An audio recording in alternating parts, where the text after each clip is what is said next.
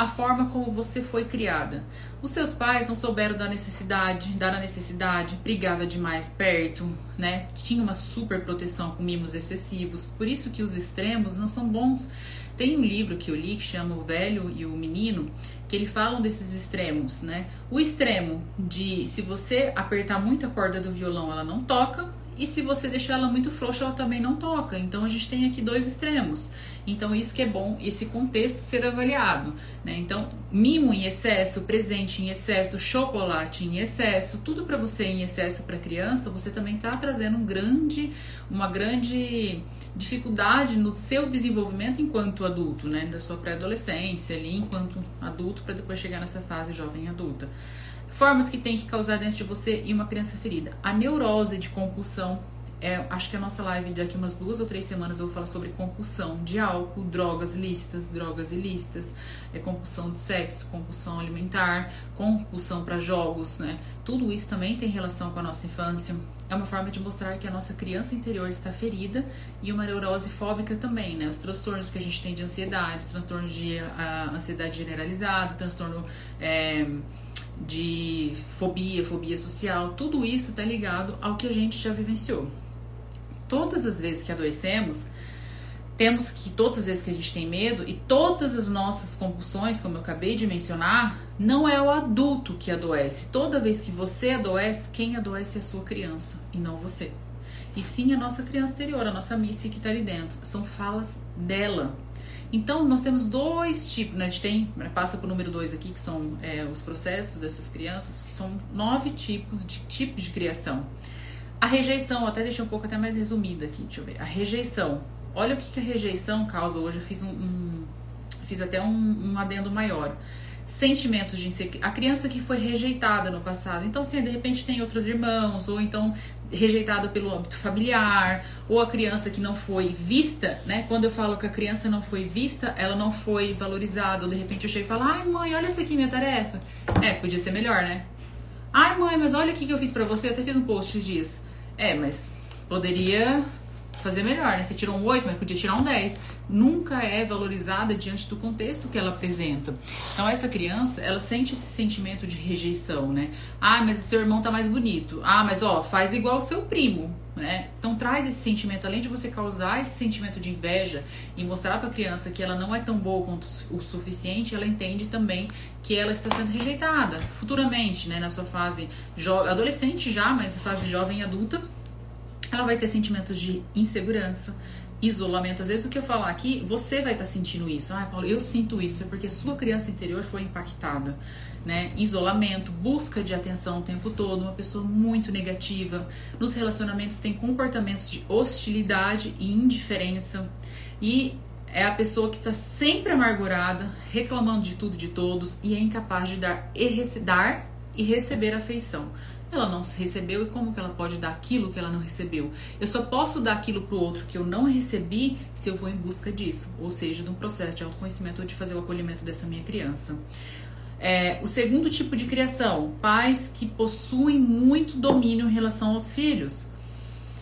Muito domínio dos pais sobre os filhos. Aí a criança cresce, né? Vai virar uma mulher ou um homem que possui muita submissão, é subserviente, superserviente. Ou seja, eu tava falando esses dias com uma pessoa e ela falou assim: eu vi muitos meus pais, meu pai tratar a minha mãe com muita submissão. Minha mãe era muito submissa ao meu pai, então era tudo: Fulana, pega um copo d'água.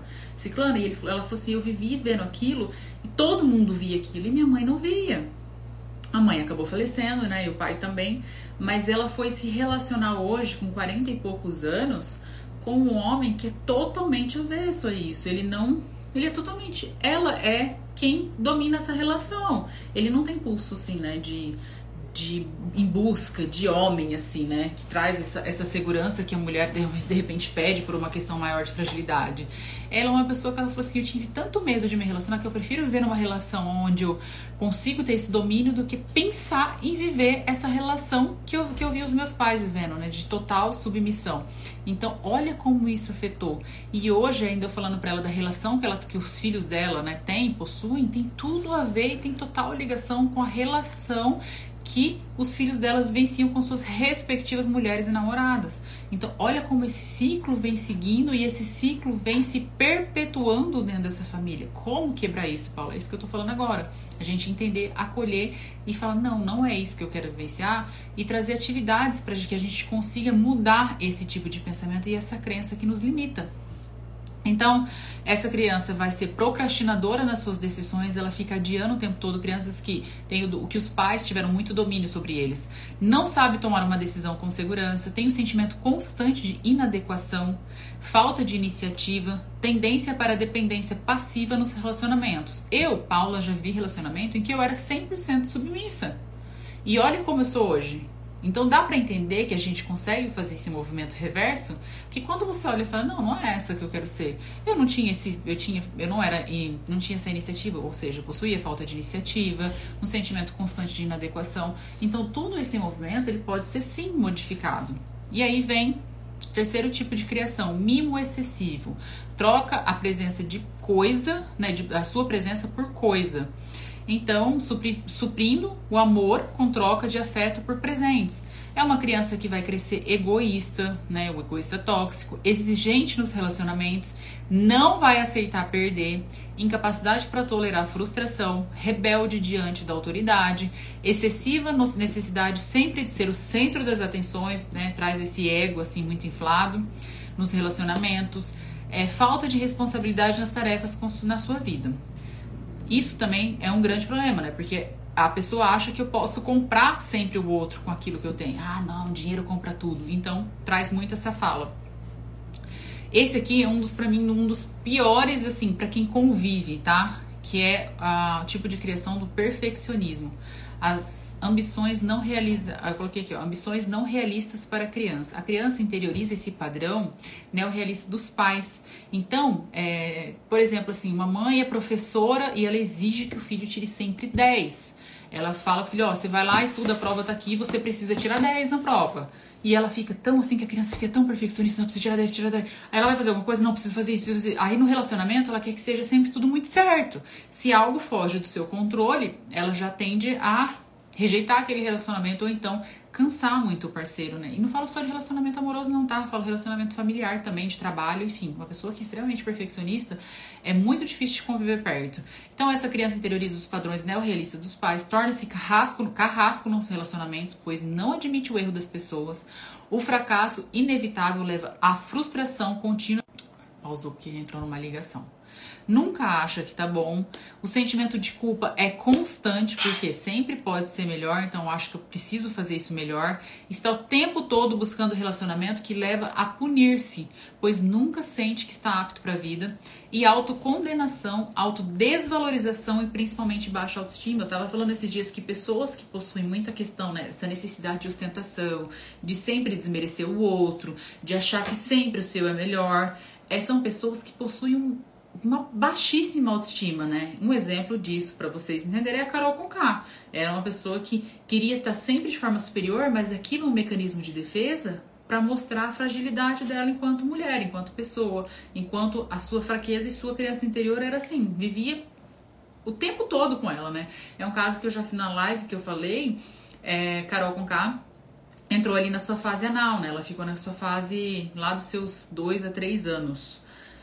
Bom, aí tem a, a quinta, né, forma de criação, que é a de padrões morais e muita rigidez. Então, são os pais é, que teve, criou os filhos com essa questão de muita rigidez. Não, nada pode, porque vai que os outros pensam, o que, vai, o que os outros vão achar, você precisa fazer isso, porque isso é politicamente correto, porque isso é o que demanda a igreja. Então, cresce adultos, né, desenvolve adultos com extrema consciência moral, então acha que é um Deus muito punitivo, acha que é um Deus que você não pode, acha que se você fizer isso você será muito punida, tendência para rigidez, conflitos graves e autocondenação, tá? Então, quando aquelas pessoas que a gente vê que se autoflagela, que corta, elas acham que elas precisam ser punidas de alguma maneira e os, a vida só não é o suficiente, ela precisa se punir, então ela se autocondena o tempo todo. Autodesvalorização, a disciplina severa geralmente leva a excessiva condenação e um comportamento agressivo e é um extremamente crítico. Aí depois tem o outro comportamento, opa, saiu da minha tela aqui. O outro comportamento é falta de limites na criação. Paula, mas tudo que você está falando aqui agora. Ai, saiu da minha tela aqui. Tudo que você está falando aqui agora é, tende a ser é, nossa, então é os extremos, porque se o pai deu excesso de amor, excesso de carinho, é que tudo tem um, equilíbrio pra gente estar tá entrando, né? Então o excesso realmente, como eu disse, a gente tá, tem que buscar o equilíbrio. E, e, muitas das coisas assim que às vezes a gente conversa aqui, ou que eu falo, pode ser que lá no futuro, né, não tão distante, não seja o correto. Mas o fato da gente entender que eu, Paula, não acredito que educar da maneira é, com agressividade ou com bater, com surra, não é a forma correta de educar para mim, né? E sim a questão do diálogo, acho que a gente pode impor muito a questão do respeito dessa maneira. É uma questão que talvez lá na frente fala, não, acho que os filhos que apanharam têm mais educação. Será que é mais educação ou será que é medo? Né? Os filhos que é, os pais é, foram mais rígidos, eles são mais educados. Será? Será que ele vive o tempo todo com medo? Quando eu vejo uma criança extremamente educada, eu fico preocupada. Porque a criança tem que falar, a criança tem que viver ela também. Senão eu vivo pelo que os meus pais querem, eu vivo pelo que eles acreditam ser o certo e o errado, e não por aquilo que eu, que, eu quero. Aí quando chega no meu leito de morte lá na frente, você vem e pergunta assim: o que você poderia, que gostaria de fazer diferente na sua vida? Eu gostaria de ter vivido. Simplesmente isso. Eu gostaria de ter sido eu. Eu gostaria de ter realizado os meus sonhos e não os dos meus pais. Então a gente tem que tomar muito cuidado com isso, né? Criança que é extremamente educada, para mim, me preocupa. E aí a gente vem aqui no, no quarto, deixa eu ver. Fica até eufórica, né? Saiu aqui, oh meu Deus. Aí entra aqui na falta de limite nas criações. Eu, eu fiz um. Minha internet aqui não tá ajudando. Fiz um. Ah, disciplina falta de limites. Excessivo, excesso de liberdade ligado à insegurança, agressividade antissocial, disciplina incoerente geralmente resulta em falta de valores estáveis para orientação no comportamento e tendência para incoerência e vacilação a enfrentar problemas. Ou seja, quando vem problemas eu corro, quando vem problemas eu não sei lidar com isso. E aí, se você parar para pensar, olha quantos né, jovens adultos, que a gente fala acima de 30 anos, que vive hoje em dia na casa dos pais, 40 anos, vive nas casas dos pais e não tem intenção de sair. Que pais foram esses que não conseguiram é, educar os seus filhos para uma vida adulta? Né? Que pais, é esse tipo de pai que você quer ser? Ah, mas o meu filho tem que ficar comigo. Ah, mas a minha filha tem que viver comigo. Mas como que ela vai buscar a prosperidade dela se ela tá parada olhando para sua? Eu acho que isso, é, isso sim é um egoísmo tóxico, que a gente não quer deixar o outro viver. A gente quer amar pela gente. A gente quer o sentir, mas o sentir que é bom para mim, não sentir que é bom para o outro. Eu acho que quando a gente ama, a gente dá essa liberdade e um poder de escolha. Se você quer ir ou se você quer ficar. Ninguém fica comigo, ninguém fica ao meu lado por um benefício que eu julgo ser bom. Eu preciso de um benefício que seja bom para ambas as partes. Se aqui não tá bom, aqui não tá feliz, não tá contente, que vá em busca dos seus sonhos. Porque enquanto eu vejo o outro sendo feliz, eu também consigo ter essa capacidade. Por que, que a gente vê tanto mecanismo de defesa de projeção? Que foi que eu respondi uma perguntinha aqui agora. Né? Porque tanto projeto no outro. Às vezes eu olho tanto para a vida do outro e falo assim, nossa, ele deveria ter feito aquilo lá. Mas hoje eu já tô mais velha. Hoje eu não tenho coragem. Para mim, a única. Eu até falei isso pra Tati hoje. Eu falei assim: o erro ele só vai. A gente vai parar de cometer o erro quando a gente morrer. A gente só vai parar de sonhar quando a gente estiver morto, morto. A gente só vai parar de voltar atrás daquilo que a gente fala quando a gente deixar de evoluir. Então nunca é tarde para eu buscar o que eu quero, buscar a pessoa que eu quero. Eu nunca é tarde para eu ser merecedora daquilo que eu sempre busquei, daquilo que eu sempre lutei. A gente precisa sempre olhar para essas circunstâncias e buscando ser melhor. Eu não posso deixar que uma pandemia me tire a minha des... eu não posso deixar que uma pandemia me traga desesperança. Eu preciso olhar e pensar que a esperança de dias melhores virão porque eu acho que é isso que movimenta, né? Isso que é uma engrenagem que traz pra gente aquele pulsar no nosso, dentro do nosso íntimo. Se eu ficar voltada, e, e comigo não é diferente. Eu falei pra Camila, eu parei dois ou três dias, faz dois ou três dias que eu não busco saber sobre política. Eu sou uma pessoa que gosto bastante disso, né? De estar dentro. Para mim foi assim, algo libertador. Eu tô sabendo o básico do básico. Quando alguém me comentou alguma coisa, eu falo, olha, eu não tô muito por dentro não quero estar afim. Aquilo estava me intoxicando, sabe? De saber. E aí eu olhei e falei assim, como o Ícaro fala, minha pátria, minha filha, eu preciso olhar pro meu, para aquilo que eu tenho controle, aquilo que eu posso comandar. Porque pode vir PT, pode vir direita, esquerda, mas quem comanda aquilo que a gente tem controle somos nós. Então, o que é do outro, o que é do controle e poder do outro, deixa com o outro. Né? Então, você pode ter uma opinião formada sobre muitas coisas? Pode. Pode ter uma opinião não formada sobre muitas outras coisas? Também pode. Então, aí a gente entra aqui agora pro sétimo né, tipo de criação: rivalidade entre irmãos, hostilidade direita ou indireita, indireta ou indireta, insegurança, falta de autoconfiança e as pessoas se sentem sempre infantil mesmo quando já é adulta, né? Então, assim, eu crio uma rivalidade, ah, seu irmão faz melhor que você. Ó, olha o comportamento do seu irmão. Ó, isso é melhor. Vive gente aqui reclamando, mulheres reclamando, ai, porque o meu irmão é um mimado. Ai, porque o meu irmão, minha mãe não deixa fazer isso. Ai, porque aquilo. Então, quando tem essa rivalidade, né, tem esse tipo de criação, são pessoas que vão se rivalizar também com os outros e com os seus. Né? Então, traz esse tipo de criação dos pais. E oitavo é desavença conjugal e lares desfeitos. Trazem para a criança e para esse adulto angústia, tensão, insegurança, falta de uma base de segurança no lar, tendência para avaliar o mundo como um lugar perigoso e inseguro, lealdade conflitiva falta de modelos adequados para desenvolver o seu ego, que é o seu padrão do que é certo, do que é errado, do que é moral, do que é imoral, do que é racional, do que é emocional. É, presta atenção, pensa agora em alguém quando eu falar ou depois que terminar, se lembrar e refletir nisso aqui. Olha para vocês verem um padrão, às vezes até mesmo você está inserida nesse padrão, inserido, é, quando você vê um casamento que você fala assim, eu não quero ser igual àquele casal. Eu não quero ser um pai e mãe, por isso que a gente fala assim, ai, paga a língua, porque eu reparei tanto no filho do outro que meu filho é assim hoje. Na verdade, isso nada mais é do que uma projeção. Então, eu olho para aquilo, não quero ser, aí eu tendo a ser. Então eu olho para aquele casal e falo, não quero ser igual meu pai com a minha mãe. Eu tava falando esses dias com uma colega e ela falou assim, eu não quero ser igual meu pai com a minha mãe, que briga demais.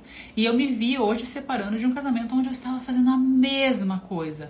E a pergunta que eu fiz para ela foi: o seu pai, a sua mãe, como que é o modelo de homem para você? O seu pai é o modelo de homem para você? Como pai, ele foi ok. Como marido, não, não é um modelo. E como é o seu marido hoje? Igual meu pai porque é o modelo que eu criei de, né, de expectativa em relação a um parceiro.